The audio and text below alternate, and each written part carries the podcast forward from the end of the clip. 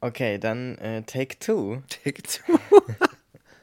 Klappe und Action.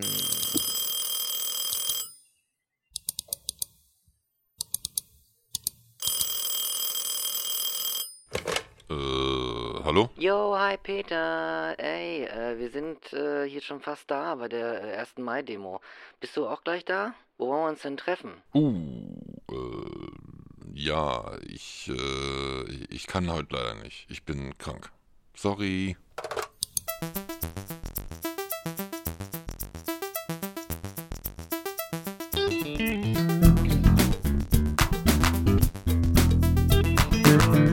Und bist du bereit?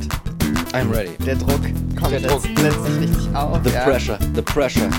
The Du pressure hast is too wahrscheinlich high. wirklich wegen der Jogginghosen jetzt einfach die Kontrolle über deinen Podcast verloren. Ich fürchte, das stimmt. Äh, aber dennoch sage ich, äh, herzlich willkommen zu einer neuen Folge Transphilosophisch. Hier aus dem Wedding, den einzigen, den es gibt auf der Welt. Und ähm, es ist ein etwas trüber, bewölkter, verregneter äh, Apriltag. Nein, es ist der 1. Mai natürlich. Und, ähm, und wir sagen, wir sagen gemeinschaftlich heute an diesem Tage zu diesem großen Finale, das wir heute haben. Hallo, Timo. Yes, it's up to you. Timo hat nämlich das Peter-Abo abgeschlossen auf unserem Patreon-Account, was Timo dazu befugt, eine Folge auszuwählen, beziehungsweise ein Thema für die Folge uns vorzugeben. Und deswegen gab es diesmal auch keine Abstimmung. Sorry an alle anderen Sorry. Patrons an der Stelle, aber die kommt wieder. Yes. Und äh, wenn ihr auch Patrons werden wollt, könnt ihr das machen auf www.patreon.com slash transphilosophisch. Und da könnt ihr auch das Peter-Abo abschließen oder das Apple und ein Ei-Abo oder das Kaffee-Abo, wie ihr wollt. Und uns damit unterstützen. Genau. Und äh, ja, das hat uns sehr, sehr glücklich gemacht, dass Timo sich dafür entschieden hat.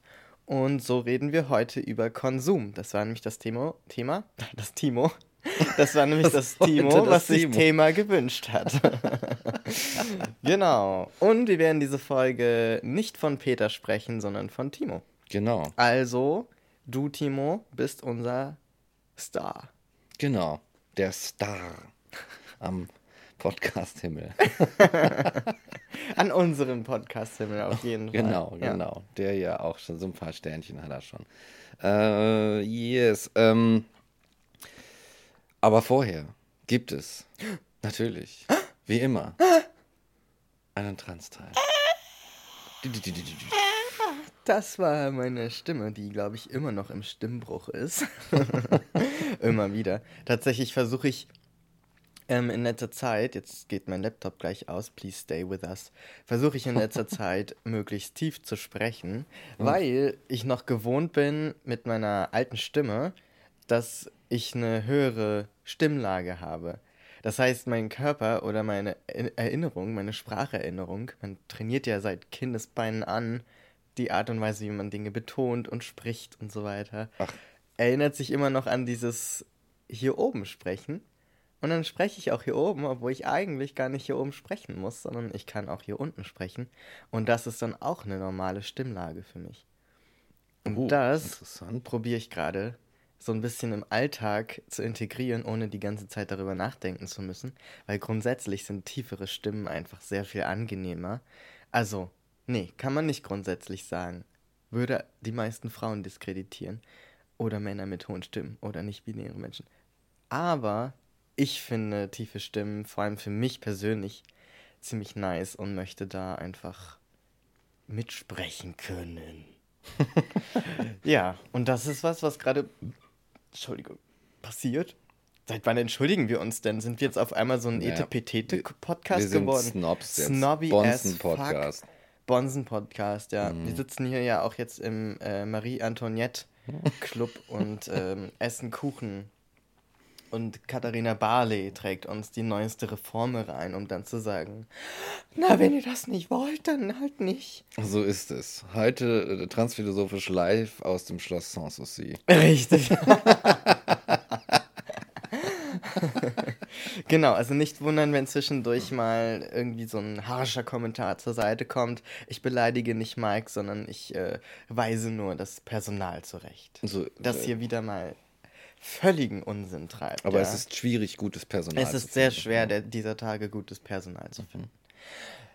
Ja, und äh, ansonsten habe ich heute meine letzte Therapiestunde gehabt. Und zwar habe ich die Therapie ja angefangen ursprünglich, weil ich eine Indikation brauchte, um bei der Krankenkasse für die Hormone und für die Mastektomie entsprechende Gutachten zu bekommen. Ne? Hier F64.0, Transsexualität und so weiter.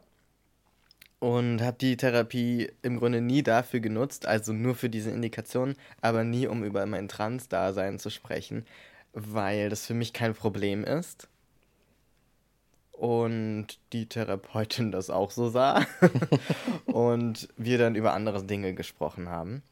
Und im Zuge dessen habe ich dann irgendwann so gemerkt, naja, eigentlich habe ich die Tools, um damit irgendwie selber klarzukommen, so wie die meisten Leute einfach Zeiten haben, in denen es mal besser läuft und mal schlechter läuft. Das gehört ja irgendwie zum Leben dazu und ist jetzt nichts mehr so therapiebedürftiges. Ich habe die Chance genutzt, die mir sozusagen per Gesetz äh, irgendwie aufgedrückt wird. Ne? Also ich muss Therapie machen, also dachte ich, na gut, dann gucke ich mal, was ich damit anfangen kann. Aber ja, genauso kann ich halt jetzt auch sagen, gut, ich habe alle meine Indikationen, ich habe alles, was ich davon brauchte. And now I go. And so that's nice. Mm. Und es hat auch viel damit zu tun, dass ich mich nicht mehr rechtfertigen muss und dass ich für mich so ein bisschen an einem Punkt angekommen bin, wo ich denke, dass ich für mich selber einstehen kann. Also im Grunde überträgt sich das auch. Also das, was ich so an, an mh, Standhaftigkeit eigentlich brauchte und brauche nach wie vor, weil ich auf irgendeine Weise eine queere Person bin, so wie das die meisten queeren Personen brauchen, ähm, da lernt man sehr viel für den Rest des Lebens auch. Also ich glaube, diese, dieses Bild auch von, von diesen, diesen starken, kämpferischen, queeren Leuten, das kommt auch aus einer Notwendigkeit heraus und nicht, weil die in Anführungsstrichen so, so stark sind und so out there und ba ba ba, sondern die sind genauso ängstlich und genauso unsicher und verloren in dieser Welt, wie alle anderen auch. Nur, dass die Welt sich in vielen Hinsichten auch gegen sie richtet und man da eine gewisse Standhaftigkeit einfach entwickeln muss, um irgendwie klarzukommen. Oder eben nicht klarkommt, weil man sie nicht hat und nicht schafft und dann halt so auch daran kaputt gehen kann. So. Und ja, da habe ich jetzt auch einiges mitgenommen. Und lass mir jetzt nicht mehr alles bieten. Sehr gut. Genau. And that's it basically for now.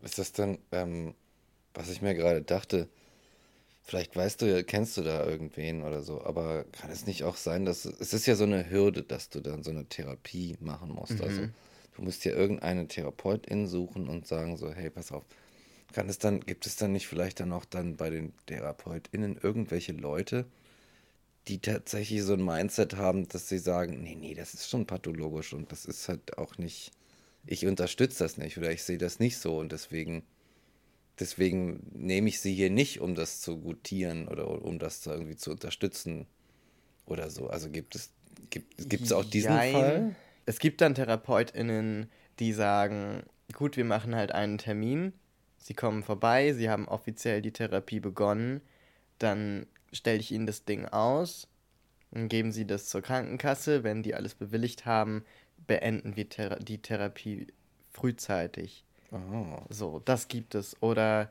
also es gibt sicher einige, die sich dafür einsetzen, dass da reformiert wird und die sich dafür einsetzen, dass das eben nicht Zwangspathologisierung mit sich bringt, aber ja, deutsche Bürokratie ist halt super slow und super institutionalisiert und festgefahren und das, ähm, ja, da bewegt sich, glaube ich, noch nicht so viel. Also man muss sich ja nur mal angucken, wie viele Plätze es gibt. Also für kassengestützte TherapeutInnen gibt es ja nicht, du kannst ja nicht einfach so eine Praxis aufmachen, selbst mit Ausbildung und so weiter. Wenn du alles fertig hast, so auf dem Papier, kannst du immer noch keine Praxis aufmachen, sondern du musst von den Stellen, die es bereits gibt, eine übernehmen. Es gibt eine festgeschriebene Anzahl Therapie- oder TherapeutInnen-Plätze in diesem Krankenkassensystem. genau, ja. So, und so, weißt du, und darin gibt es wiederum so wenige, die sich mit Trans-Themen auskennen und darauf spezialisiert sind. Und da fängt es schon an. Also, dass im Grunde ganz viele Leute zwangspathologisiert eine Therapie machen müssen auf dem Papier, irgendwo zu einem Therapeut, Therapeuten oder einer Therapeutin gehen und die vielleicht gar nicht wissen, was sie damit anfangen sollen und so weiter. Also, und die Leute, die wenigen, die davon Ahnung haben, überlaufen sind und so weiter. Also, es ist in sich schon Ja, so, so von gestern. strukturell halt auch. genau, ne? Ist so ein- strukturell ja, einfach ja. komplett bescheuert. Mensch, jetzt haben wir uns aber festgesprochen Genau. diese, dieses furchtbare Thema. Schrecklich. I, Lass uns aufhören. I, Schnell. strukturelle Probleme. I, Furchtbar. I, Bürokratie, Deutschland, Echt. Gesundheitssystem. Ugh, Furchtbar. sag ich Genau. dazu. Ja, genau. Exakt. Das war, finde ich, ein gelungenes Schlusswort oder ein gelungener Schlusslaut für diese Diskussion. Ja, Und ähm, ich würde sagen. uns fehlt das, das Feuer. Das ist- Genau. Timo hat uns so geil reingefeuert und jetzt müssen wir auch liefern. Wir müssen liefern. Wir müssen liefern. Wir müssen unbedingt liefern. Wir müssen. Das ist schon der, die erste Losung des Konsums. Exakt. Es, Es muss geliefert werden. muss geliefert. Es kann einfach nicht hier so, so slow vor sich rumdümpeln. Sonst konsumiert das hier doch keiner, wenn er so lab wir labberig müssen den ist. Konsum antreiben, indem wir zum Beispiel Werbung für Produkte machen. Genau. In unserem Podcast. Genau. Wie zum Beispiel für Chill. Zum Beispiel. Auch ein schönes Gewürz. Was war das nochmal? Eine Mischung aus Eine Würzmischung aus Chili und Dill. revolutionär. Revolutionär, finde ich auch. ja, Mann. Ja, genau. Und ähm, so ist es. Kaufen, kaufen, kaufen. Nur so kann dieses System bestehen. Und deswegen äh, machen wir jetzt mal ein bisschen äh, Werbung, würde ich sagen. Haben wir eine Werbung? Äh, ja, natürlich haben wir eine Werbung. Es gibt immer eine Werbung. Hier kommt die Werbung. So ist hier, bitteschön, da ist sie. Und, jetzt, kommt Werbung. Ach Mensch, Rick, ich habe so einen Hunger jetzt nach dieser krassen Aufnahme. Sag mal, äh, gibt's hier nicht irgendwo in der Nähe vielleicht was zu essen oder so? Ja, es gibt einen Laden, Da 4 heißt der. Kennst du den? Ah, nee, den kenne ich gar nicht. Äh, Da gibt's so, so geilen Falafel-Scheiß. So Halloumi und Tofu. Und es gibt so eine richtig leckere Mango-Soße. Aber pass auf, dass du nicht die scharfe Soße nimmst. okay, also der ist auf jeden Fall geil, also den kann man essen. So, ne? Wirklich scharf. Okay. Ist das weit weg irgendwie eigentlich? Nee, das ist ziemlich nah. Ah, das ist. ah, Okay, okay, cool. In der Reinickendorfer Straße. Ah, so. Und ist das teuer oder ist das, sind das so. Das, Nee, nee, nee, nee, das ist das Coole, das ist ziemlich billig. Also, äh, man könnte fast sagen, es ist geil, nah und billig. uh. Geil,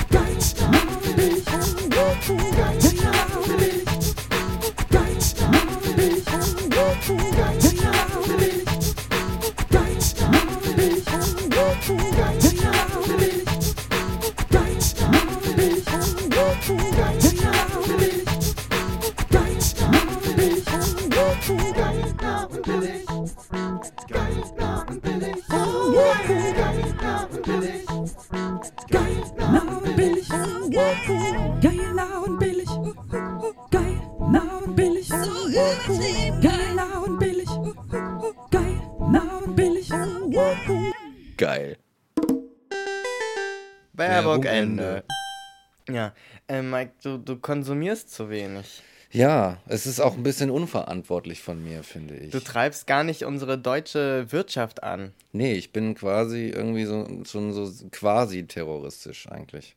So Verweigerer. Konsumverweigerer. Ein Verweigerer. Ich bin ein Verweigerer. Ein verwahrloster Verweigerer Ja, auf jeden. Ich bin auf ein der Insel gefährliches Subjekt. Fehmarn. Fehmarn, da war ich mal. Ja? War nicht so geil eigentlich. Ich muss da immer an Vera Entwen denken mit ihrem illustren Infrarotsaunagänger. oh Ich finde es eine der schlimmsten Alliterationen überhaupt. Oh, Der ja. illustre Infrarotsaunagänger. Ja, also wenn man schlimme Alliterationen braucht, dann muss man halt Vera in wen fragen, die kennt da wen. Ja. Also. Oder man guckt sich die Kommentare von Oliver Kalkofe an, ja, auch gut. der auch sehr viel mit Alliterationen macht, aber sehr, sehr nice. Aber ich glaube, der meint satirisch und, und die Vera-Leute meint ernst. Naja, wo, ja, wobei ich manchmal das Gefühl habe, dass Vera Entwen da auch so, so, ein, so einen Kick draus kriegt, das alles selber nicht ganz so für voll zu nehmen. so, Naja. so ein bisschen so nach innen herein lacht sie die Leute immer aus, ist so mein Eindruck. Aber das ist ja nur mein Eindruck. Vielleicht ist Vera Entwen eine super nette Person, Mhm. mit der man gerne mal ein Kaffeekränzchen macht. Vielleicht. Vielleicht aber auch nicht. Genau. das könnte sein. Und ähm, ich sehe, dass du jetzt gleich da diese, dieses Getränk konsumieren willst. Kann das sein? Das ist richtig, ja. Konsum. Ich im Gegensatz zu dir. Ich ja. kann- ja. Ich treibe nämlich die deutsche Wirtschaft voran, indem ich jetzt ein Produkt, dessen Namen ich nicht nennen werde, trinke. Und Aber das, wieso willst du äh, es nicht nennen? Willst du nicht die deutsche Wirtschaft vorantreiben? Ähm, hier umsonst? steht drauf, Australian Family Owned. Oh. Also würde das nicht die deutsche Wirtschaft unterstützen und da es ja ganz wichtig ist, national. Touché. Ne? So weit kommt es noch, dass ich hier die Australier Die unterstütze. Australier. Die sind so weit weg, da kommt nichts von den Steuern hier an. Echt? Nein, natürlich nicht. Ich äh, unterstütze jedes Business, außer die schlechten. Genau, das, genau, so sehe ich es auch. Und deswegen mache ich mir jetzt dieses Getränk auf, das sich sehr alkoholisch anhört, aber es steht drauf, alkoholfrei. Es steht drauf. Ja, ne, das wäre natürlich auch witzig, dass wir hier so zum Staffelende völlig verwahrlost nur noch ein Bier trinken, wie die Typen Ja, an der Ecke, weißt du? Stimmt, da muss man dann auch immer sowas hier. Ja, ey. Zum Wohl hier, ne? Ach, schön. Wenn so. ihr das sehen könntet, wie es hier aussieht, hier steht alles voll mit zugestaubten Aschenbechern. Die, die Pizzakartons stapeln sich bis zur Decke. Es sind Spinnenweben überall. Es ist schimmelig und Ja. der Müll liegt rum. Es wurde seit 20.000 Jahren der Pfand nicht weggebracht. Ja. Überall zertretene, zerdrückte, auf vielfache Art und Weise zerstörte äh, PET. ja. Wie heißen die Dosen? Diese Dosen. Einfach Das sind nicht PET, ne? Das ist einfach Nee, nur Dosen. einfach Ja, die sind ja eben nicht recycelbar. Diese Dosen halt, ne? Also Dosen. Dosen. Dosen. Die Dosen. ja, und ein paar Dosen äh, äh, Impfstoff liegen ja auch noch rum und Ja. ein paar Dosen äh, äh, Drogen auch und die Ja. sind dann so vermischt und man weiß nicht, spritzt man sich gerade Hero oder äh, Biontech oder Ja. Biontech Hero, Methadon, wer weiß schon so genau. bin gerade voll auf Moderna irgendwie. Ich brauche das jeden Tag irgendwie so zwei Kicks so ein bisschen. Aber wir haben ja genug in Deutschland, weißt du? Du musst auch nur mal in die Mülltonnen von irgendwo hingehen, da liegt da was rum. seinen eigenen Impfstoff zusammenmixen. Ja, ich leck einfach die Mülltonnen irgendwo aus dem Impfzentrum ab und dann bin ich schon geimpft irgendwann. Ja, so funktioniert das auf jeden Fall. Klar, sicher. Genau, ja, ähm, wir räumen jetzt hier mal die äh, Flaschen äh, und die Pizzen und die Kippenstummel weg, würde ich sagen. Und ähm, äh, reden über Konsum. Ich hatte einen Gedanken zu Kon Konsum. Ähm, und Einen, einen ganzen nur Gedanken. einen. Nur, Ein- dann einen ist der. Podcast vorbei. ich mache es schnell, damit Reicht ihr alle nach. Hause könnt. Ah, nee, ich dachte, man müsste ja eigentlich unterscheiden so ein bisschen. Ne? Man muss so unterscheiden. Ich glaube, es gibt so den, sowas wie den materiellen Konsum und dann so, ne, dieses, was du jetzt zum Beispiel tust, so irgendwie, dass äh, die Substanz an die Mundöffnung legen und es in dich hineinkippen sozusagen und es dann assimilieren, körperchemisch. Und dann noch den Konsum, bei dem richtig, da bei dem Asche fließt, also, also Geld sozusagen. Ne? Aschimilieren nennt man das dann. Assimilieren.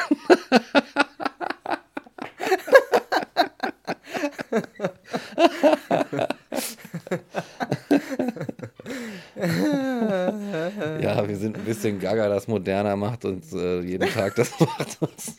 Das Ich bin noch ganz high von Johnson Johnson. Ja, Johnson Johnson. Meine beiden. Lieblingszwillinge. Die beiden. Die sind einfach die Besten. Ja. Und Und wenn man was assimiliert, was ist das ist dann die andere Form. das ist dann die andere Geld Form. ausgeben Genau. für etwas. Aber das ist ja auch materiell. Also ich habe ja dann auch, also vielleicht so dieses Besitztum, Mhm. oder?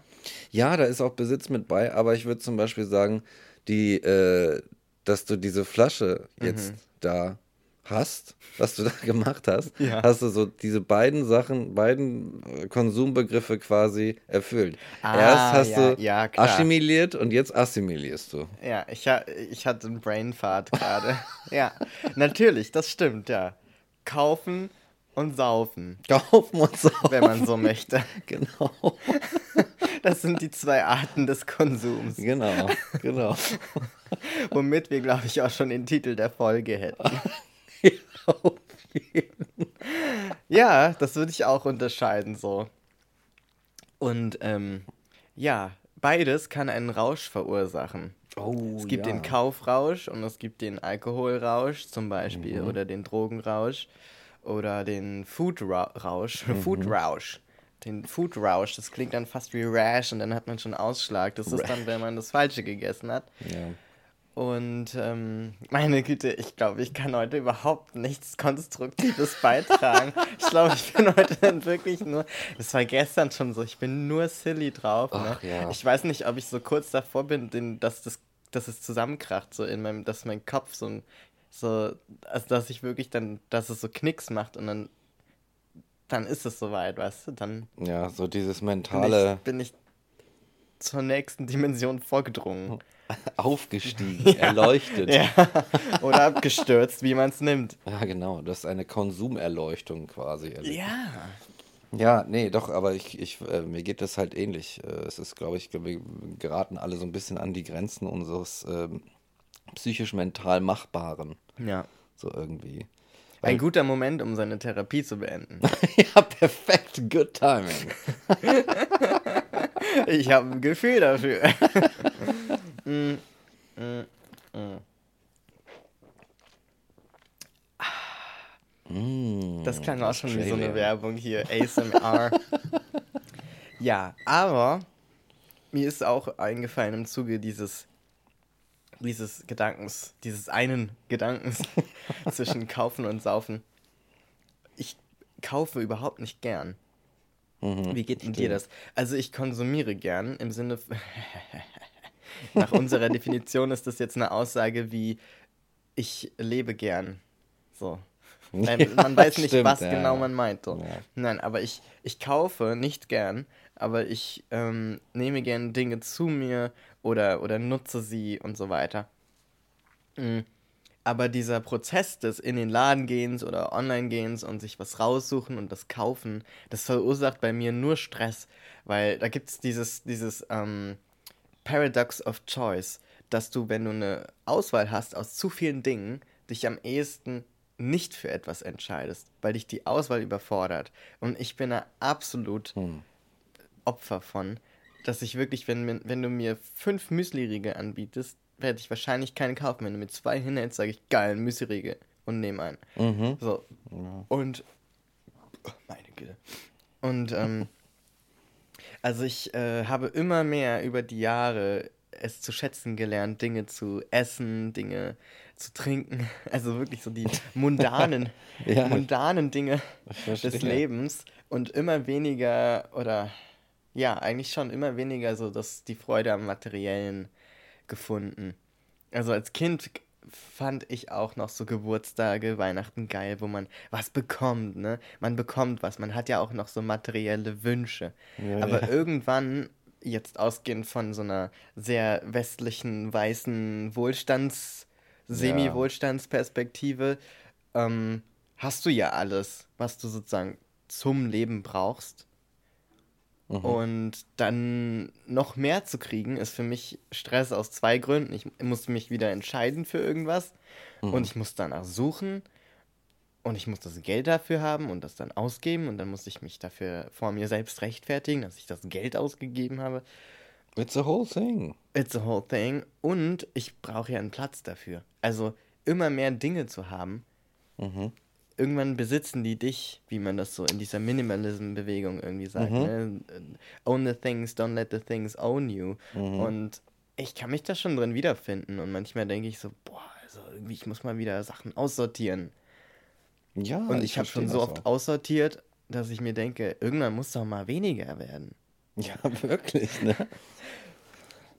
Also ich kann das absolut nach, ich hasse das auch. Es geht mir total, ich, ich finde Kon Konsum, also Assimilierung mit Geld, finde ich anstrengend. Ja. Ich finde das anstrengend. Ich verstehe gar nicht, wie manche Leute da so eine Freude dran finden können. Aber ich glaube, wo du das auch sagst mit dem Weihnachten und so, ne? äh, oder Geburtstage haben und das alles, was man dann so macht und dann sich Sachen schenkt. Ich, wir werden irgendwie so auch ein bisschen darauf getrimmt. Weil wir kommen noch nicht äh, ähm, als auf die Welt, sind so Kinder und eine der ersten Gene, die so anspringen, sind das Konsumgen und die sagen, yes, ich will, ich will eine Superman-Action-Puppe zu Weihnachten haben oder sowas. Oder das. Und das ist doch nicht wahr, das wird ja gemacht. Dann, werden, dann setzt man vor irgendwelchen Fernsehern damals noch oder so, als, als, ne, als wir noch so ganz klein waren. Und, oder, oder du sitzt halt vom Internet, du guckst, hast ein Smartphone und so weiter und du siehst irgendwelche Ads, du siehst irgendwelche Werbung und wirst einfach darauf getrimmt zu sagen, oh, ich will das. Da müssen so Bedürfnis, werden so Bedürfnisse geschaffen. Ich will das, ich will das. Und dann wird dein Konsumverhalten so angekurbelt und durch solche Sachen oder Rituale wie zum Beispiel ein Weihnachtsfest, was so eine ganze Kultur dann vollzieht, oder der, auch der Geburtstag, wird das so konsolidiert, wird das zu so einem Ding gemacht und so ganz früh irgendwie in dir gezüchtet. Und ich weiß nicht, so wenn ich mir so, ich finde das immer lustig. Ich gucke immer, vor allem im Super, wenn ich im Supermarkt bin und da irgendwelche Kinder sind, finde ich das so witzig, die, die so von der Seite zu beobachten. Weil die gehen immer an die Regale und die wollen immer dies und das und jenes haben und die begreifen auch einfach gar nicht, warum sie das nicht einfach mitnehmen können. So, zum Beispiel. Ah, weil es einfach da ist und warum kann ich jetzt nicht Ja. hier, ja, ja. Genau, ne? Weil ich denke mir, so, so ein Kind geht irgendwie in so einen Supermarkt wie in so einen, in so einen Wald mit Fruchtbäumen oder so. So, oh cool, ein Apfel, pflück. Oder, oh geil, eine Birne, nam, oh, schmeckt nicht, weg damit. Weißt du, verrottet wieder und alles ist gut. so geht so ein Kind irgendwie in so einen Supermarkt und sagt, oh geil, ein Snickers. So. Und dann lernt es aber, nee, das darfst du nicht einfach so nehmen. So, und dann ist es dann dieses Geschrei und dieses Ich schrei hier im Supermarkt. Ich kämpfe für mein Recht, dieses Snickers aus dem Regal zu pflücken oder so.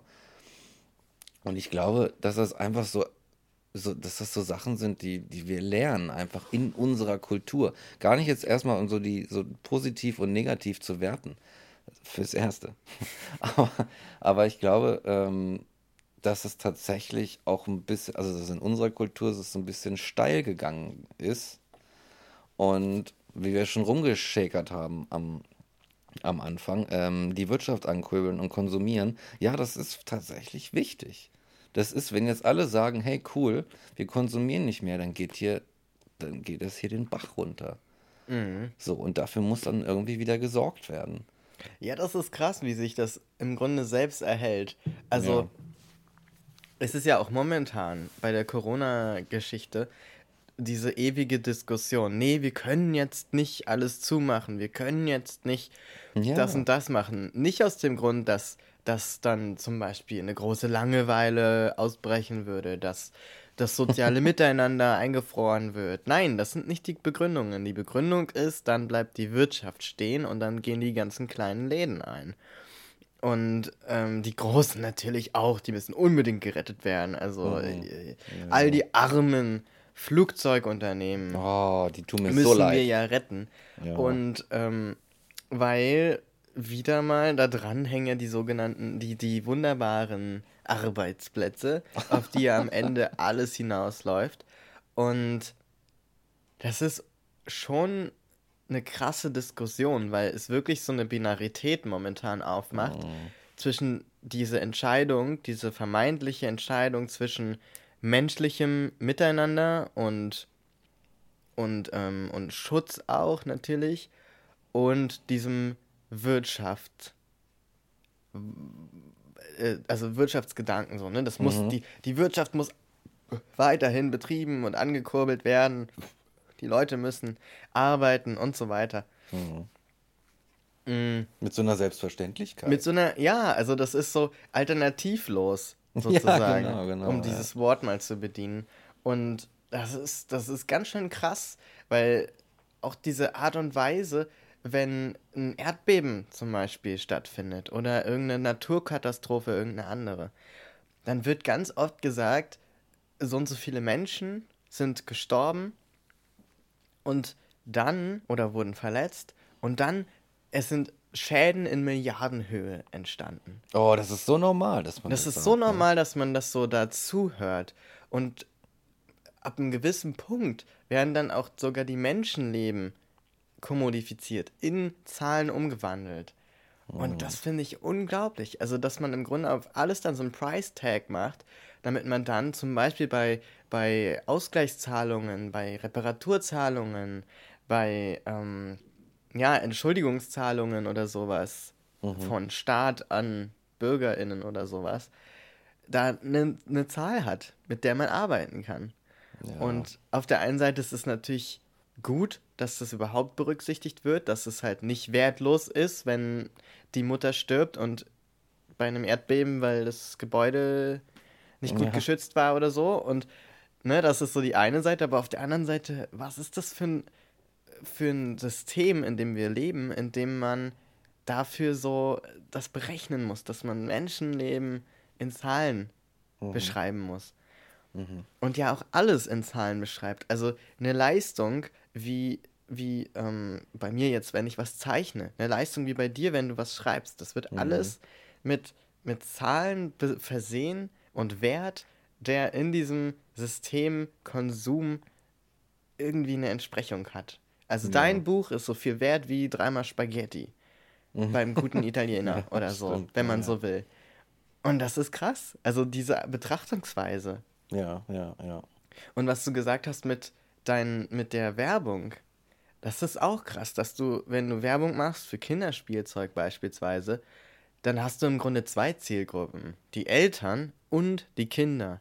Ja, Und ja, du ja, musst ja. im besten Fall erreichen, dass die Kinder Fernsehen gucken oder halt heutzutage in Social Media Apps unterwegs sind, was sehen und dann mit dem Wunsch an die Eltern rantra- äh, herangehen und sagen, hey, ich will das haben.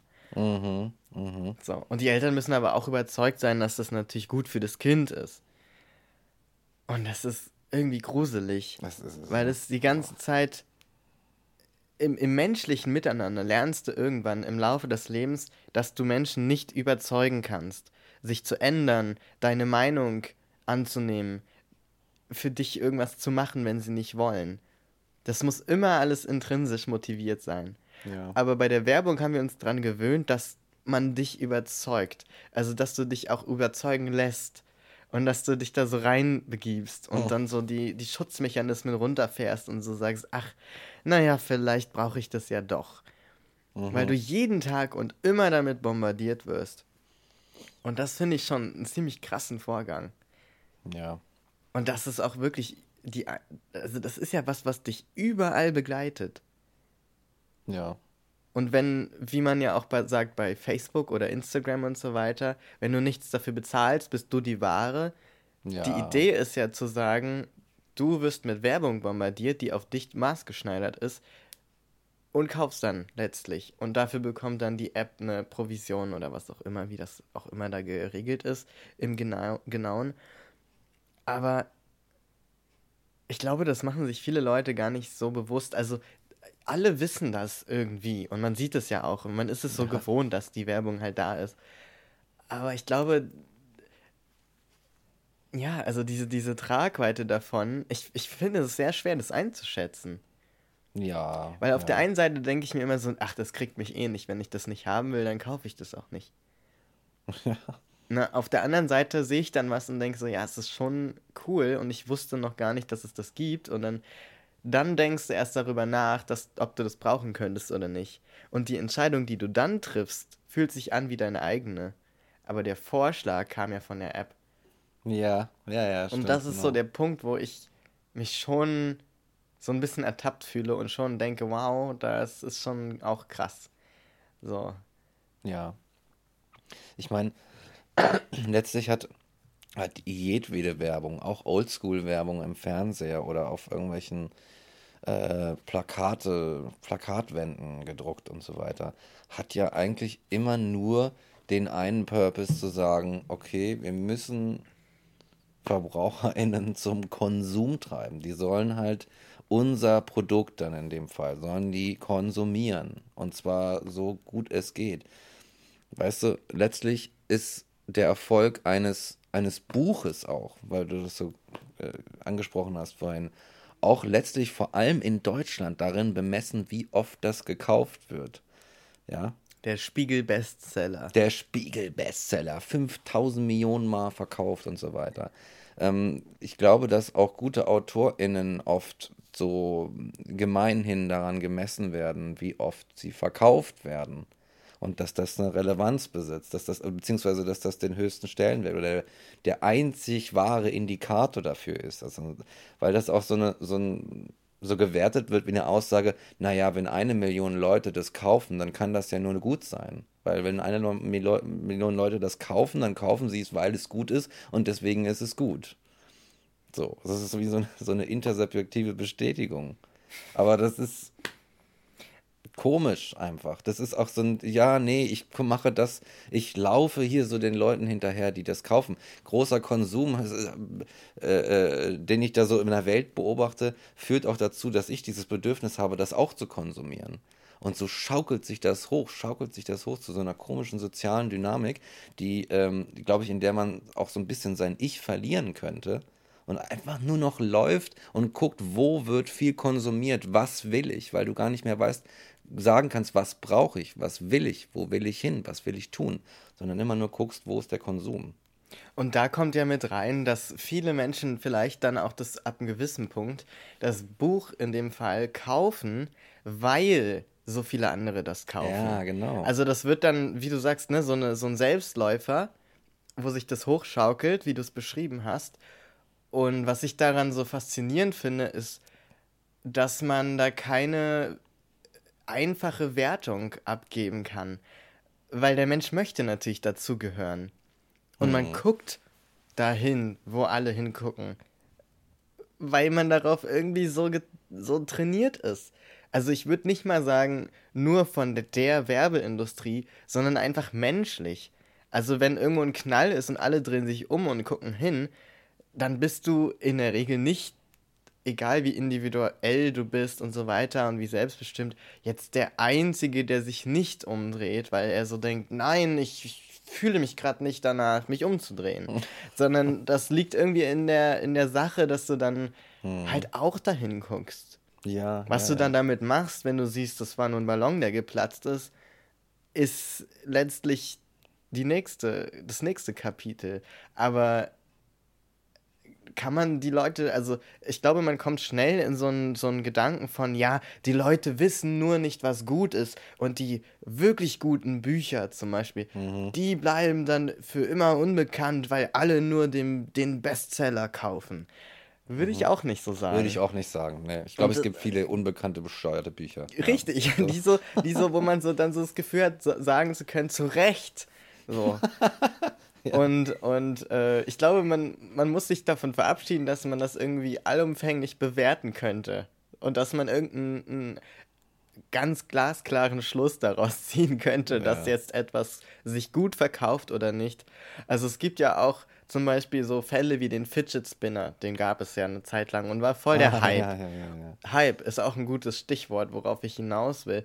Und dann gab es so einen ähm, Bericht von so einem Menschen, der Hypes tatsächlich als solche untersucht. Oh, interessant. Also als psychologisches Phänomen. Und der meinte, all die Forschung, die wir gemacht haben, es gibt keinen Hinweis darauf, dass man es in irgendeiner Weise A hervorrufen kann, also geplant einen Hype machen kann und B sagen kann, woran es liegt.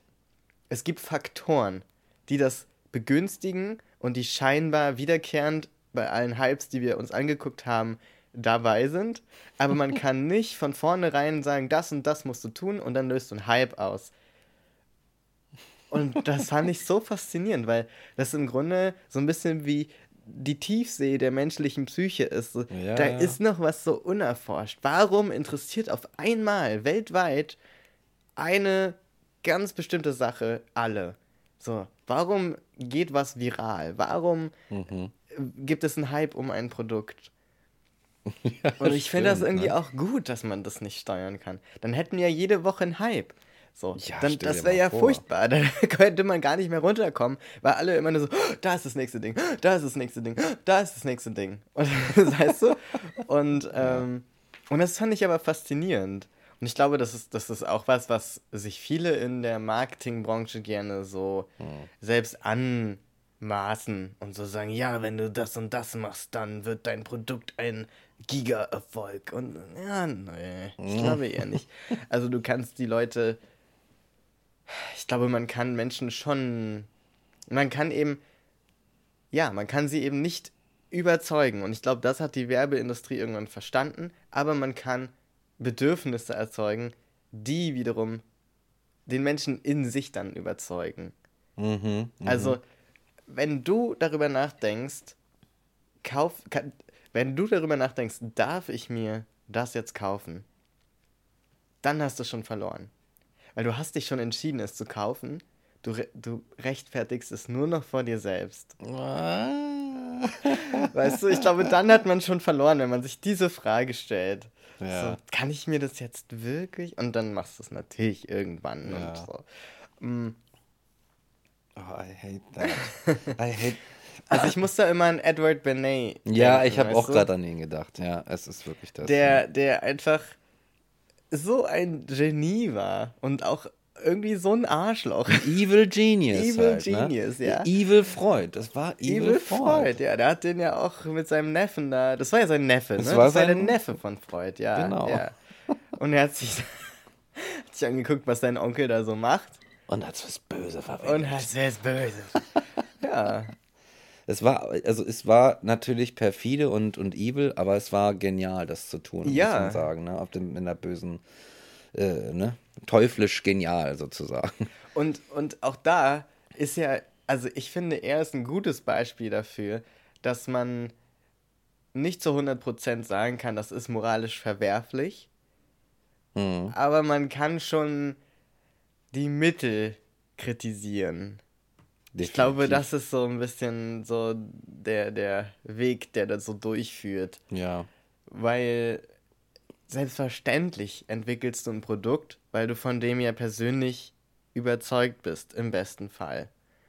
So, ich, also wenn man jetzt so ein, so ein nettes Bild aufmacht, da ist irgendein Unternehmer, der hat sich was ausgedacht und er möchte das an die Leute bringen. So, natürlich wird er sich möglichst viel ins Zeug legen, dass du auch davon überzeugt bist, dass du das brauchst und irgendwie das Bedürfnis hast, das zu kaufen. Das ist ja nicht verwerflich in sich. Nö. Das Mittel ist dann vielleicht die Frage. So. Und also ich meine, mein Lieblingsbeispiel, was ich immer in Erinnerung habe, ist das mit den Fertigbackmischungen. Also in den, Ja. was war das, 30ern, 40ern? Da ja. hat oftmals noch nach diesem alten Rollenmodell die Frau eben zu Hause gekocht, den ganzen Tag. Eigentlich ist man damit ja auch den ganzen Tag beschäftigt, wenn du für eine große Familie mit Kindern und Mann und vielleicht noch Gästen kochst, das dauert eine Weile, ne? Und auch gut und viel kochst, so, das war sozusagen auch, ich würde sagen, das ist eine Arbeit, also so wie jede andere Arbeit auch, wurde natürlich nicht bezahlt und nicht so respektiert. Aber es hat viel Zeit in Anspruch genommen und dann wurde eben ein Produkt entwickelt, Fertigbackmischungen zum Beispiel, Fertigessen, das mit einem, einfach nur noch mit Wasser angerührt werden musste und dann hattest du, wenn du es fertig gebacken hast, halt einen Kuchen zum Beispiel gebacken. Und das war natürlich zeitsparend und war ein super Mhm. Produkt. Das gab es vorher noch nicht. Das war eine, eine Neuheit. Heute Ja. machen wir das, ne? Willst einen Brownie essen, backst du dir so eine Fertigmischung. Ist super cool. Und das wurde aber damals nicht angenommen von den Hausfrauen. Und mit der Begründung, naja, aber wenn wir das machen, das ist ja total cheap. Dann haben wir uns gar nicht angestrengt und haben gar nicht wirklich Arbeit gemacht und haben gar nicht wirklich gekocht oder gebacken. und dann sind wir nichts wert und das wird nicht respektiert und angesehen. So, weil wir haben unseren Stolz auch als Hausfrau, weil wir wissen ja, wie das geht. Wir haben nur vielleicht nicht immer die Zeit. Und was haben sie dann gemacht? Sie haben einfach rausgefunden, ja, was ist es denn, was die Leute, was die Hausfrauen da so zurückhält? Und das ist eben dieser, diese ähm, Überzeugung, selber was machen zu wollen, selber backen zu wollen. Mhm. Und haben dann gesagt, okay, dann, obwohl es möglich ist mit Wasser, machen wir das so, dass man noch ein Ei dazu tun muss. Oh, ist das krass. Und dann haben sich die Dinger verkauft wie heiße Semmeln. Das kann doch nicht wahr sein. Einfach unfassbar. nur, indem sie das Rezept so geändert haben, dass man jetzt auch ein Ei hinzufügen musste. Das Und sonst ist ja ist, alles genial. gleich geblieben. Und die Dinger gingen durch die Decke. Und das ist für mich so das, das prägsamste Beispiel dafür, dass es wirklich oftmals nur um das Bedürfnis geht und nur um die emotionale Komponente und überhaupt nicht um das Produkt. Ja. Und, das, und das war halt mit einer der ersten Sachen, die Bernet auch äh, sich ausgedacht hat. ja. Und das finde ich schon echt, also da kann man echt sagen, das ist schon ziemlich genial, das rauszufinden und das so zu umgehen. Aber es ist halt auch mega perfide. Es ist mega perfide. So. Aber da fällt mir tatsächlich aus der Zeit auch wieder letztlich auf Bernays, Bernays Idee zurückzuführen eine andere Sache ein. Und da könnte ich mir fast sagen, dass, äh, könnte man fast sagen, dass es Bernay vielleicht geschafft hat, äh, einen, tatsächlich einen Hype auszulösen. Mhm. Und das war die Sache mit dem Rauchen. ja. Ne, die Torches of Freedom. Und da war es. Daran erinnert man sich auch, ne? Bis ist- heute Bis heute. habe ich das im Kopf. Das ist ja, so are krass. The Torches of Freedom. Also wie du, also jetzt mal diese beiden Beispiele, also ganz kurz, ne, Bernays hat einfach gesagt, so ja, wenn Frauen dürfen eigentlich in der Öffentlichkeit nicht rauchen, das ist so verpönt, aber du machst es einfach irgendwie zu so einer, zu so einer Aussage her, dass es so eine Freiheit, so eine Befreiungsaussage ist für die Frauen. Äh, und da- das äh, Theoretische dahinter bei, mit Freud gedacht war, dass Frauen quasi mit diesen Zigaretten ihre eigenen Penisse hätten, weil es ja den Penisneid gibt. Ja. So, und dann dieses Ding. Und das ging natürlich klar und, und die Frauen haben jetzt geraucht und so weiter. Aber wenn man diese beiden Sachen vergleicht, dann hat es ja irgendwie immer was mit so Sachen zu tun wie Eigenständigkeit, Freiheit, ähm, was wert sein in seiner sozialen Rolle, Identität, wie auch immer. Selbstbestimmung. Selbstbestimmung. Unabhängigkeit. Ja. Genau. Und das ist ja auch das, worauf er sich bezieht bei den Torches of Freedom. Ja. Das ist ja die Fackel der Freiheit, wie sie die Freiheitsstatue hält. Ja, genau. Darauf bezieht er sich. Und das, was ich sehr krass fand, ist, dass er schon damals, noch lang bevor das in der heutigen Welt, da kann man nämlich gleich drauf kommen, ähm, gang und gäbe geworden ist, ähm, eine politische Bewegung gehijackt hat. Also Ah, ja. er hat es ja, es gab ja schon Zigaretten für Frauen in, in Anführungsstrichen, also man konnte ja schon rauchen und so weiter. Es war halt nur verpönt.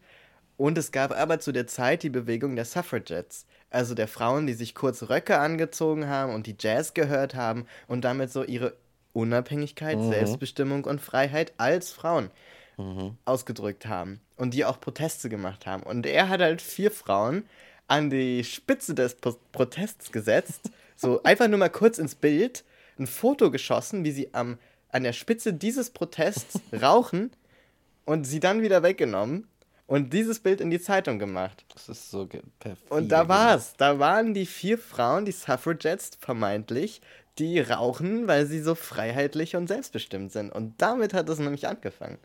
Und das, dieses Hijacken von einer politischen Bewegung, das hast du heute auch extrem. Weil viele Menschen sind heute viel reflektierter und wissen viel mehr über die Tricks der Werbeindustrie. Also lange Zeit war man als Konsument oder Konsumentin ja auch so ein bisschen ungebildet auf eine Art über die Mechanismen und über die Mittel der Werbebranche. Also wenn du nicht Teil dessen bist, dann bist du nur Empfänger der Nachrichten oder Empfängerin und, und weißt das gar nicht einzuordnen. Ja. Ähnlich mit, mit Medien und mit Zeitungen und so weiter. Das, heute ist da ja ein viel größeres Spektrum und ein viel besseres, also es gibt heute sowas wie Abgeordnetenwatch oder Übermedien. Also wirklich Instanzen, die sich mit diesen ähm, Manipulationsversuchen auseinandersetzen und einem die irgendwie transparent machen. Und natürlich ist es auch so ein Wettlauf. Das heißt, du musst dir jetzt neue Sachen ausdenken, um noch besser beim Kund Kunden oder bei der Kundin anzukommen. Ja, aber. Und da machst du hart. dann sowas wie zum Beispiel die TK, die sich eben eine Transperson einladen und so ein Video mit der machen und so sagen, ja, hier, wir sind ja voll für die ganze Transbewegung und äh, Gayness und Queerness ist ja auch ganz toll und wichtig, dass man sich gegen Cyberkriminalität einsetzt und also so eine Transfrau in Bällebad setzen und sagen, guck mal, wie wir uns einsetzen. Und das halt als Werbebotschaft rausschicken. Und das hat aber mit der Realität der TK nichts zu tun. Ja. Und mit der Realität von ganz vielen Unternehmen, Ja. die politische Bewegungen, die, die Tokenism kommt da in, in den Gedanken, die Leute aus verschiedensten Gruppen für sich beanspruchen, indem sie sozusagen stellvertretend eine Person auswählen, die mal kurz nach vorne halten in die Kamera und sagen, hier, guck, die Angela, die ist schwarz und die arbeitet bei uns. Sind wir nicht Wow. divers? So, ne? Aber natürlich nach hinten raus eine total weiße, westliche, äh, abzockende Kommerz GmbH. Ja, Lindner-Style. So. Und ja, das ist halt verlogen. einfach, das, das ist krass. Also was für ein Turn das genommen hat. Weißt du, das mit dem Ei, das ist ja im Vergleich noch total harmlos. Ja. So. Aber das hat sich so hochgeschaukelt. Das hat sich ne? hochgeschaukelt. Das ist, das ist, äh, das ist ad absurdum geführt. Also ich meine, die Sache ist, da hat sich irgendwann an irgendeinem Punkt so ein Prinzip etabliert. Und das fing wahrscheinlich in, nicht zuletzt mit Bernays an oder zumindest in der Zeit so irgendwie.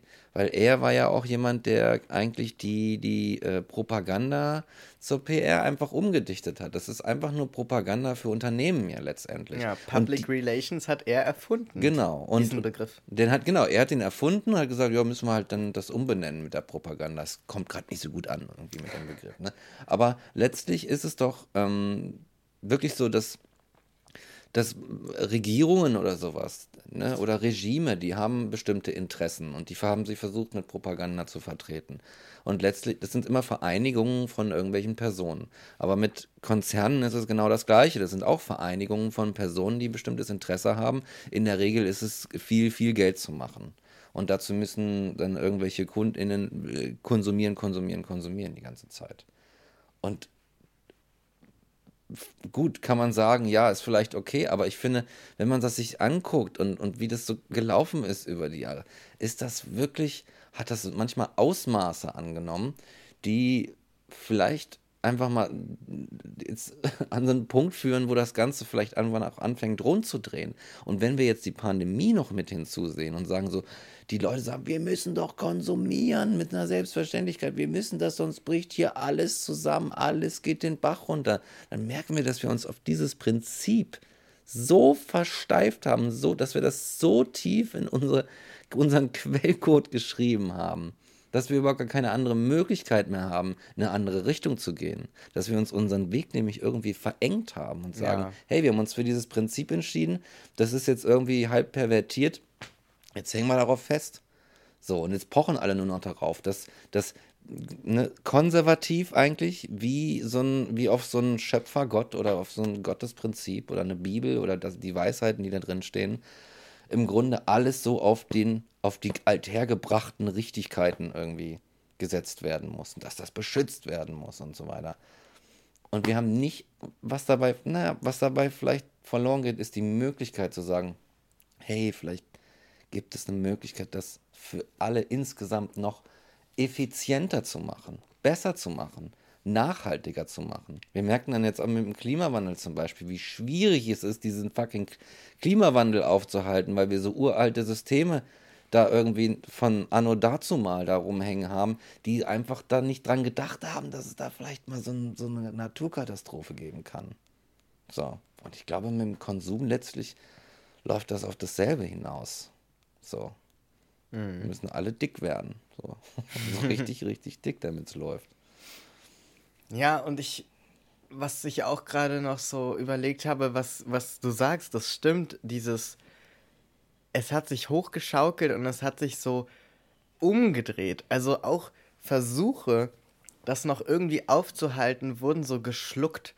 Ich Ja. krieg zum Beispiel, weil ich irgendwann mal nach einem Schuh geguckt habe online, immer Werbung für Schuhe auf meinem Instagram-Kanal, so zwischen den Beiträgen. An sich nicht so schlimm. Ich habe noch nie irgendeinen davon gekauft. Aber was ich krass finde, es sind, und dass ich vegan größtenteils lebe, haben, hat Instagram auch schon ge gecheckt. Das heißt, es kommen für mich die ganze Zeit vegane Schuhe im, im, in dem Werbebeitrag. Und das Krasse ist, das sind immer verschiedene Marken. Das heißt, ich habe jetzt seit einem halben Jahr jeden Tag eine andere vegane Schuhsorte in meinem Instagram-Feed. Und da denke ich mir, das ist so verquer, weil jetzt haben wir diesen Ruf und diesen, diesen guten Willen auch nach veganen Schuhen, jetzt in dem Beispiel, also einer nachhaltigen, ähm, tierfreundlichen Variante eines sonst sehr konsumorientierten Ja. Wegwerf- und Billigprodukts, dem Sneakers zum Beispiel. Aber wir haben halt nicht zwei Firmen, die das machen und die das gut machen und die eine Varianz anbieten, sondern wir haben halt 20, die allein schon im deutschsprachigen Raum jetzt zum Beispiel bei mir immer im Feed sind.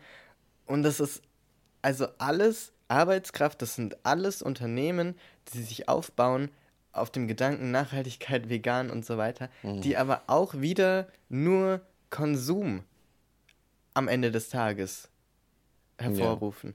Also die wieder eine Bandbreite anbieten, die ich gar nicht brauche. Die wieder ganz viele Ressourcen für sich beanspruchen und Wissen und MitarbeiterInnen und so weiter, statt eine Sache zu machen.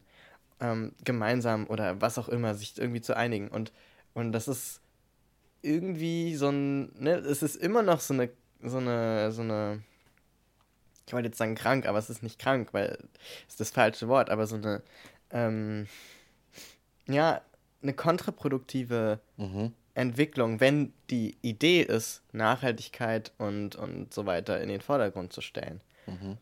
Mm, Und das gleiche mit Vintage-Mode zum Beispiel. Ja, ne? ja, ja. Es ist nicht mehr so, es ist nicht so, dass man sich alte Klamotten kauft, die noch gut sind, weil die alt und gut sind und man die einfach noch tragen kann, sondern die sind halt stylisch. Die sind zu hohen Preisen irgendwo eingekauft.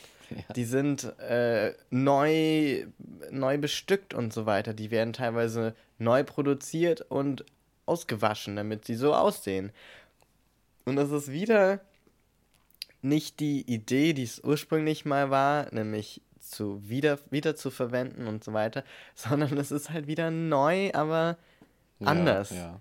Anderer Konsum. Es ist irgendwie so the next level Konsum, aber es ist irgendwie auch nicht so gut. Das ist nicht so geil.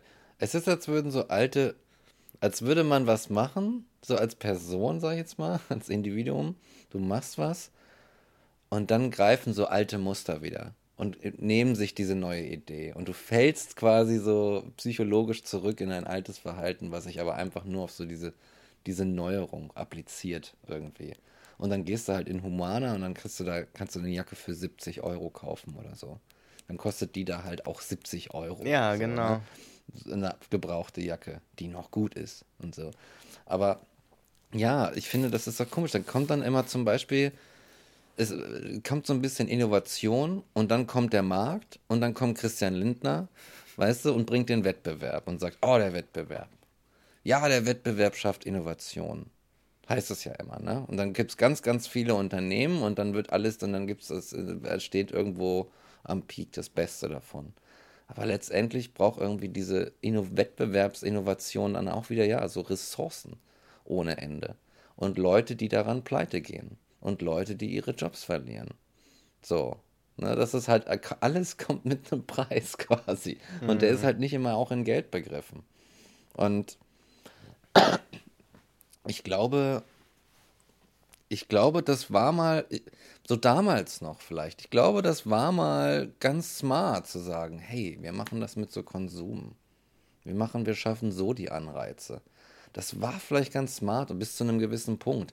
Aber dann gibt es, glaube ich, wirklich diesen Turn, diesen Flip, den, den du meintest. Den sogenannten Paradigmenwechsel. Oh! Die Lieblingsvokabel aller Unternehmer. ja, wir brauchen einen Paradigmenwechsel in unserem Unternehmen. yes. Ja. Das geht nicht mehr so weiter wie früher. Es geht nicht so weiter. Und es stimmt ja auch. Ja. Und ich unterstelle gar nicht diesen Unternehmen, die jetzt so, ich sag mal, so pseudo-nachhaltige Sachen veranstalten, dass da nicht drüber nachgedacht wurde. Ich glaube nur, wir haben noch nicht die richtige Form dafür gefunden. Ich glaube nicht, dass man das Konsumverhalten oder das Problem am, am maßlo äh, ja, maßlosen Konsum innerhalb dieses, dieser Strukturen ändern kann oder aufheben kann. Man kann die vielleicht so lindern, auf, also so, so bremsen, so ein bisschen runterfahren, aber man wird sie nicht los. Und es wird nicht reichen, um das umzukehren, was wir jetzt an Schaden schon anrichten oder angerichtet haben. Dasselbe beim Fleischkonsum zum Beispiel. Also äh, ich, ich bin zum Beispiel der Überzeugung, man könnte Fleischkonsum noch haben. Klar, der, das, der Tierwohlaspekt müsste man natürlich weglassen. So, also Fleisch ohne ähm, Tierwohl-Einschränkung gibt es nicht. So, also da müsste die Kuh halt alt werden, von allein sterben und dann kann man das Fleisch, glaube ich, gar nicht mehr so geil essen. Also Ja. Will sich Ich- auch gar ich- nicht lohnen, ja, unternehmerisch. genau. So. Würde sich unternehmerisch das sowieso nicht. Aber wenn man das so ausklammert und sagt, okay, äh, ich kann akzeptieren, dass da eine, ein Lebewesen stirbt für mich, aber ich möchte, dass, es, dass das die Umwelt nicht belastet, wenn das so die Idee ist. Ich glaube, das wäre zum Beispiel möglich, aber nicht mit dem aktuellen Konsum. So, wenn man zum Beispiel so zurückkehrt zum äh, total famous Sonntagsbraten oder sowas. Das wäre so eine Variante. Oder wenn Ja. man, wenn man so, wenn man dafür so Formen findet. Aber wir können, das, das müsste halt wirklich sehr schnell passieren, damit das möglich ist. Ansonsten müssten wir wirklich, glaube ich, nur vegetarisch oder vegan leben, um das wieder rückgängig zu machen, was bisher schon durch Fleischkonsum bzw. Produktion hergestellt wurde an Klimaschaden. Ja. Und ich glaube, das ist so ein bisschen, man wünscht sich in unserer weißen westlichen Wohlstandsgesellschaft, glaube ich, oft, dass man noch eine Lösung findet. Und dann kann man alles so behalten, den Ja, ganzen Wohlstand behalten, ja, wie ja. er ist. Also den Wohnraum, das Konsumverhalten, was Essen und Trinken angeht, äh, das Konsumverhalten, was Textilien angeht, das Konsumverhalten, was äh, Streaming angeht und Technik und so weiter. Das kann man alles behalten. Wir müssen nur eine vegane, nachhaltige, alternative Lösung finden innerhalb dieses Konsumsystems. It's not gonna happen. Ja, ja. Ich glaube wirklich nicht, dass das geht. Ja, ja. Ich glaube, die Innovation kommt nicht innerhalb des Systems, sondern die Innovation wäre ein anderes System. Das kann dem natürlich ähneln. Also ich, da, ich bin gar nicht der Überzeugung, dass man da so, ein, so einen Umsturz braucht und auf einmal gehen wir zurück in den Tauschhandel oder fliegen zum Mars oder so, sondern es wird irgendwas anderes geben, aber so Nee, das wird es, glaube ich. wird es nicht möglich sein, diesen, dies- das aufrechtzuerhalten. Und ich glaube, das könnte noch richtig bitter werden. Ja. Also, wenn man sich anguckt, zum Beispiel, was das Wasser, Oh. die Wasserreserven angeht. Ja. Also, die nächsten Kriege so, sollen ja angeblich über Wasser geführt werden. Und ich meine, das klingt immer so, so äh, ähm, dystopisch. Aber es macht schon Sinn, wenn sich die Erde erwärmt und immer mehr Seen und Flüsse austrocknen, dass dann Wasser von Nestle privatisiert und in Wasserflaschen an die, äh, Ja, ja. an die ähm, dort lebenden Bewohner verkauft, immer weiter verknappt und irgendwann. Ja, ja. Dass wir mal hier äh, in so einer Pandemie sitzen und nur noch mit Maske äh, irgendwo in, hingehen, hätten wir uns auch niemals träumen lassen. Jetzt Ja. ist es fast schon normal, zumindest in Deutschland. Ja.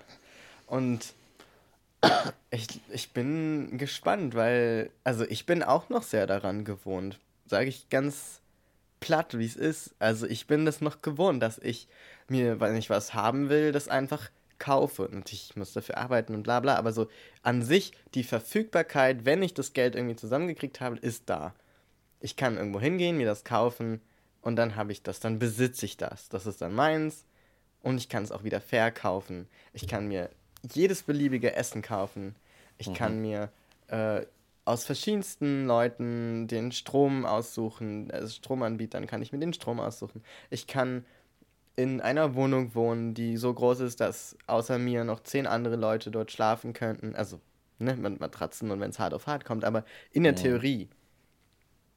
So. Ja. Und I don't know. Ich glaube nicht, dass das Nee, ich glaube, das, Das ist ist so. irgendwie so, ja, also, oder es sterben halt super viele Menschen und äh, diese Arm-Reich-Spirale dreht sich immer weiter und irgendwann, ne, also, Irgendwann kollabiert und dann muss man wirklich einen Weg finden. halt. genau, Dann- also, ja. Und ich glaube, man, man blendet das so aus, gerade wenn man Teil dieser Wohlstandsgesellschaft ist und denkt immer so, ja, ach nee, da werden schon Leute auf Ideen kommen, da wird schon irgendwas passieren. Aber, äh, irgendwie, Ja, ich glaube. ich glaube da irgendwie nicht dran. Ich glaube, das hat so, das glaube, das sind so zwei Aspekte, die das irgendwie so schwierig machen. Und ich glaube, dass die einen betitle ich mit Privilegien und die anderen betitle ich mit Sucht, ehrlich gesagt. Weil ähm, es gab da jetzt so ein Eklat von den Fox News veranstaltet durch, weil Biden irgendwas gesagt hat von wegen, ja, wir müssen den Fleischkonsum reduzieren. 90 Prozent weniger, äh, hat, glaube ich, Fox News irgendwie umgetitelt mit äh, Biden will den Amerikanern ihre Burger wegnehmen. So. Und das ist so ein, man muss sich das, das muss man, so, ne, da ist so ein Konsum von, weiß ich nicht, dickfett Rindfleisch. Jeden Tag irgendwie einen Burger rein oder so. Jeden Tag ein Steak und so weiter. Und das, du bist das gewohnt und die Leute wollen es nicht abgeben. Sie sagen so, ja, würde mich, würde ich, fände ich schon cool, wenn es so eine Lösung gibt irgendwie. Aber solange es meine Privilegien nicht berührt oder meine Sucht nicht beeinträchtigt. Denn ich denke, es ist, hat nämlich auch was damit zu tun, dass wenn du das so sehr gewohnt bist, dass du dir jeden Tag einen Burger reinpfeifen kannst, dass du jeden Tag äh, ein stabiles WLAN hast oder Strom, dann willst du das nicht so schnell wieder hergeben, weil du dich einrichtest als Mensch. Du, du nistest dich da ein. Und dann heißt es halt so, okay, ja, ich will die, ich will, dass sich das ändert, aber wenn ich was dafür von meinen Privilegien aufgeben muss, dann ist das ein ziemliches Problem für mich. Und die meisten entscheiden sich, glaube ich, dann dafür, ja, dann soll der Planet abfacken, aber ich kann wenigstens weiter streamen und einen Burger essen. So. Ja, aber, oder vielleicht und, was ich auch noch denke, ich glaube, es wäre im ersten Moment, wenn ich dich jetzt in dem Moment frage, wo du vor dem Burger mit deinem Laptop sitzt und ich frage, würdest du das abgeben für the greater good? Ja, natürlich nicht. So. Aber Ja. wenn man es ist so ein, wenn es so ein so eine Grundsatzfrage ist, wärst du theoretisch bereit, wenn du weißt, dass das gut für die Welt ist, dich einzuschränken? Ich glaube, dass da viele Menschen, zum Beispiel du und ich, sagen würden, ja, schon. Da hängt aber immer mit dran der Vergleich zu anderen. Wenn das nämlich alle machen müssten und alle machen würden und du könntest dich umgucken und egal ob du äh, Elon Musk anguckst oder irgendjemanden, der auf der Straße lebt, alle müssten das machen und niemand hätte mehr diese Privilegien, dann wäre das was anderes. Aber so wirst du gefragt, weil an sich wollen die Menschen, glaube ich nicht, dass die Menschen nur so egoistisch sind. Ich glaube, man wird zu diesem Egoismus auch trainiert und genötigt auf eine Art und Weise. Ja, weil ja. warum sollte ich, warum sollte ich meinen Burger und meinen Laptop abgeben, Ja. wenn doch du mir gegenüber sitzt und immer noch deinen Laptop und deinen Burger hast? Warum soll ich denn jetzt ausgerechnet? Und das kann ich nachvollziehen. Weil da fühlt man sich verarscht und da fühlt man sich auch hintergangen. Und ich glaube, was ähnliches, da komme ich gedanklich gerade her, ist es mit dem, mit dem Laptop und so weiter und diesen, dieser Verfügbarkeit, also ich denke da auch immer an die, die sogenannte Effizienz und diese Geschwindigkeit der heutigen Welt.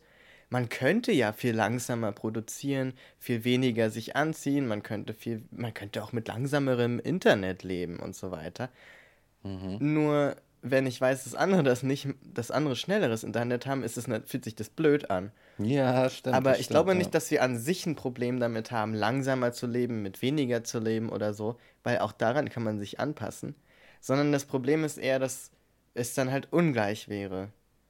Ja. Und solange das noch bedeuten würde, eine Gruppe von Menschen muss sich einschränken, während eine andere Gruppe sich nicht einschränken muss, solange wird es nicht funktionieren. Wenn es aber Ja. alle betrifft, kann ich mir schon eher vorstellen, dass die Leute sagen, ja, äh, ist ja auch irgendwie gut, dass unsere Erde mal gesaved wird, da setze ich mich für ein. Und ich glaube, da ist so das Thema Solidarität halt ein ganz großes. Also wenn ich das Gefühl habe, ich mache das mit anderen für uns, ist das Ja. wieder was ganz. Ah, Da müsste man eine gute PR-Agentur dran setzen. Ah. So, das ist auf einmal. ja, ja. Das ist auf einmal eine heroische. So, we- weißt du, so ein bisschen verkackt hat sie es, aber an sich guter Gedanke war die Kampagne der Bundesregierung. Komm, wir drehen mal so Clips, da sieht man Leute, die zu Hause bleiben und nichts machen, die sind alt geworden, ne? Und man sieht zurückblenden, wie die jung waren und nichts gemacht haben und zu Hause geblieben sind für die anderen Menschen und für sich selbst in der Pandemie. Und sie sind dann im Alter die Helden, weil sie Ja. sich eingeschränkt haben. Und das ist so die Idee. Das ist ja jetzt auch möglich. Natürlich wird es, wird es immer Leute geben, die so drüber schlagen und die weiterhin Burger essen und notfalls die Kuh selber dafür abschlachten. Aber die, der Großteil der Leute hält sich ja an die Maßnahmen. Mehr oder weniger. Ja. Obwohl sie vielleicht selber wissen, ja, wenn ich das jetzt kriege, pff, wer weiß. So. Aber sie wissen, es gibt andere Menschen, für die ist das gefährlicher und so. Und ich glaube, da ist so, das ist so ein. Ich will es nicht schönreden im Sinne von, ah, da sieht man, wie solidarisch die Menschen sind. Nee, es ist immer noch eine scheiß Pandemie und das sollte man nicht so rausfinden, aber ja. es zeigt, dass, dass irgendwo, wenn man so eine, so eine gemeinsame, so ein gemeinsames Empfinden irgendwie erschafft, das noch möglich wäre. Mhm. Ja. Ist die Frage, ob das in einer in Nationen gespaltenen Weltbevölkerung möglich ist, eine Klimakrise Halte ich. aufzuhalten. Also, ja, halte ich für, für höchst fragwürdig. Auch, also nicht nur wegen der Nationensache und dass dann halt verschiedene quasi Entscheid Entscheidungspersonen oder Mechanismen dann halt für verschiedene Flecken ganz unterschiedlich entscheiden und so, wo, ne? Also nicht nur deswegen, sondern weil die alle die Leute auch in verschiedenen sage ich mal, Mindsets oder, oder Weltbildern leben oder, oder Prioritätssystemen und so weiter und so fort und sagen, nein, das ist wichtig für das Schrägstrich mein Leben. Nein, das ist wichtig für Schrägstrich das oder meine. Und sich da an ganz verschiedenen Sachen orientieren. Die einen tun es an irgendeiner Religion, die anderen tun es an das, was sie eine Wissenschaft nennen, was aber vielleicht auch gar keine ist. Die nächsten tun es an äh, wirtschaftlichen und Wohlstandsfaktoren und so weiter und so fort. Und so kann das halt nichts werden. So, natürlich wird das so nichts. Wenn wir jetzt irgendwie nicht irgendwie, weiß ich nicht, so Buddha bei die Fische irgendwie. Buddha. Buddha bei die, Buddha bei die Fische. so eine Buddha bei die Fische und Jesus zu den Möhren. Möhren. Dann äh, wird das nichts und äh, ich glaube, dann ähm, kann, kann man uns das einfach abschminken und vielleicht die, äh, äh, weiß ich nicht, die, die Veranstaltung Menschheit auch früh, frühzeitig beenden. Einfach in die Sommerpause schicken. Die Veranstaltung Menschheit, ja, ja. Ja, weißt du, so, dass man sagen so, ja, okay, ich glaube, wenn, wenn so Aliens zugucken, Popcorn fressend ohne Ende, voll gespannt, dass die sagen, dass die dann sagen so, ey, die machen es nicht, die machen es nicht. Machen es nicht. Gib denen noch, gib denen noch 50 Jahre. Dann ist hier Chaos. Da werden so Weltraumwetten abgehalten ja. auf unser Überleben oder Ja, genau. nicht überleben. Und dann gibt es so der Mars, es gibt die Menschheit geht weiter. Und so eine kleine Kolonie, dann geht es wieder von vorne los. Aber ich glaube, ich glaube, so wie es momentan läuft, ist es einfach ver ist es verloren. Ja. Die Menschheit hat es verkackt. Bye bye. Die haben verloren. Game over. Mensch, das sind jetzt aber ganz schön äh, pessimistische äh, Töne hier Genau. äh, aus dem Podcaststudio. Und mit denen schicken wir euch in die Sommerpause. No, no, that's no good. es wird natürlich alles gut. Das ist ja wohl ganz klar. Ja, Yes. es wird. Es wird. Einigen wir uns darauf. Genau, es wird. Egal wie, es wird. Genau, es wird. Ja. Denn eins ist sicher. Die Zukunft kommt. Oh Gott. Ob nur mit oder ohne uns. So ist es. So ist es. genau. Ja. Ja, Timo, ich hoffe, wir haben das Thema in deinem Sinne abgefrühstückt, abgemittagt und abgeabendesst. Und abgesnackt. Und abgesnackt. und ähm, bedanken uns nochmal ganz, ganz, ganz, ganz, ganz, ganz, ganz, ganz, ganz herzlich bei dir. Und bei allen anderen Patrons auch. Ja. You make our lives better. You make the there might be a future for It's us. true. It's true. Und ähm, am Ende des Tages muss man ja sagen, dass das Einzige, was uns noch antreibt, die Aussicht darauf ist, wieder konsumieren zu können, dank des Gehalts, das uns unsere Patron ähm, Peters zahlen. Genau. Und äh, das ist ja auch der einzige Grund, warum wir diesen Podcast machen. Also Geld, natürlich. Geld und Konsum, da wir sehr dekadent leben und so ein Lifestyle will finanziert sein. Sicher. Nicht mal der Fame interessiert uns, Hauptsache Nee, Geld. scheiß auf den Fame, Scheiß auf gib mir Fame. das Geld. Ja, ey. Christian Lindner, wir sind einfach, das ist unsere Religion. Christian Lindner ist Geld. unser Jesus, Alter. Christian Lindner ist mein Jesus. Ja, wie er schon sagte, die, äh, die, die Maxime ist, Arbeit erledigen, Probleme sind nur dornige Chancen. Oh Gott, ich krieg Gänsehaut, aber nicht in the good way. uh, sorry, sorry Timo dafür. Also, das war jetzt so zum Abschluss nochmal so ein, so ein, wow, so ein shaky, Shaky, shaky. shaky, shaky Lindner-Zitat. Ja, auch die gibt es da draußen, ne? Die, die, die Krischis und die Lindnis. Und ähm, ich, ja, äh, würde sagen, Schränkt euch noch ein bisschen ein, rettet die Welt. genau. Guckt nicht so sehr auf die anderen, die so viel mehr haben, die sind nämlich nicht glücklicher. Ja, es ist wahr. Also vielleicht schon, aber ähm, fühlt sich nicht gut an, das zu denken. Also einfach denken, ja, die sind bestimmt auch unglücklich. genau, das ist gut. Pragmatisch sein. Pragmatisch sein. Und ähm, ja, kauft mal wieder Spaghetti bei eurem Lieblingsitaliener. genau, kauft mal wieder was ein irgendwie. Kauft mal wieder ein Buch von So. einem unbekannten Autoren, Von irgendwem. den ihr unterstützen wollt. Genau. Ähm, ja, wir sind dann erstmal raus für, wissen wir nicht wie lange, Sommerpause in Anführungszeichen.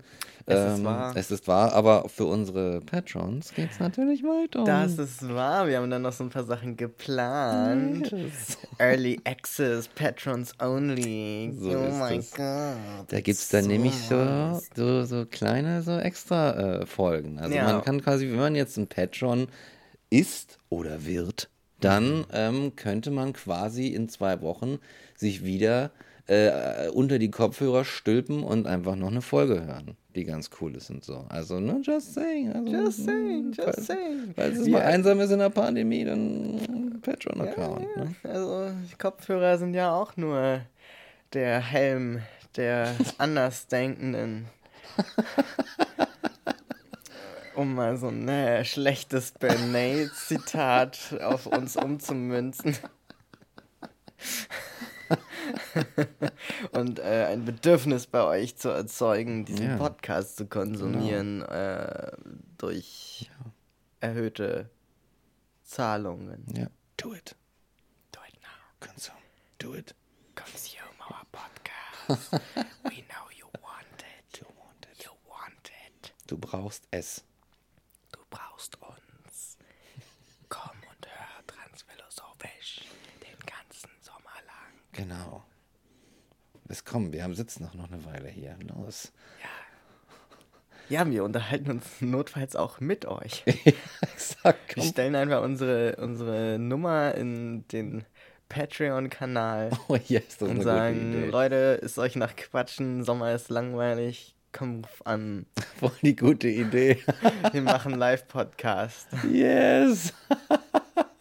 Und dann haben wir so drei Leute in der Telefonkonferenz und reden mit denen über ihren Sommer. Maybe we do that now. Because Maybe. we can. Because we can. Because we can. Genau. Because we're rich and beautiful and famous And privileged. and privileged as fuck. Genau. So ist es. Und damit sagen wir äh, Adios Amigos. und Muchachos oder, oder so.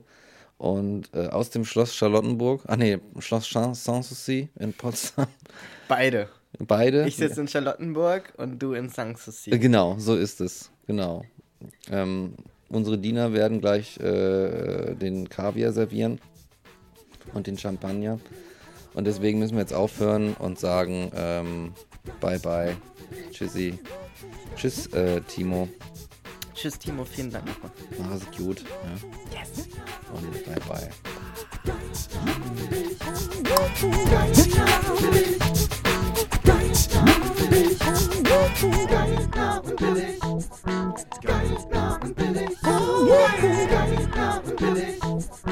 Geil, nah und billig.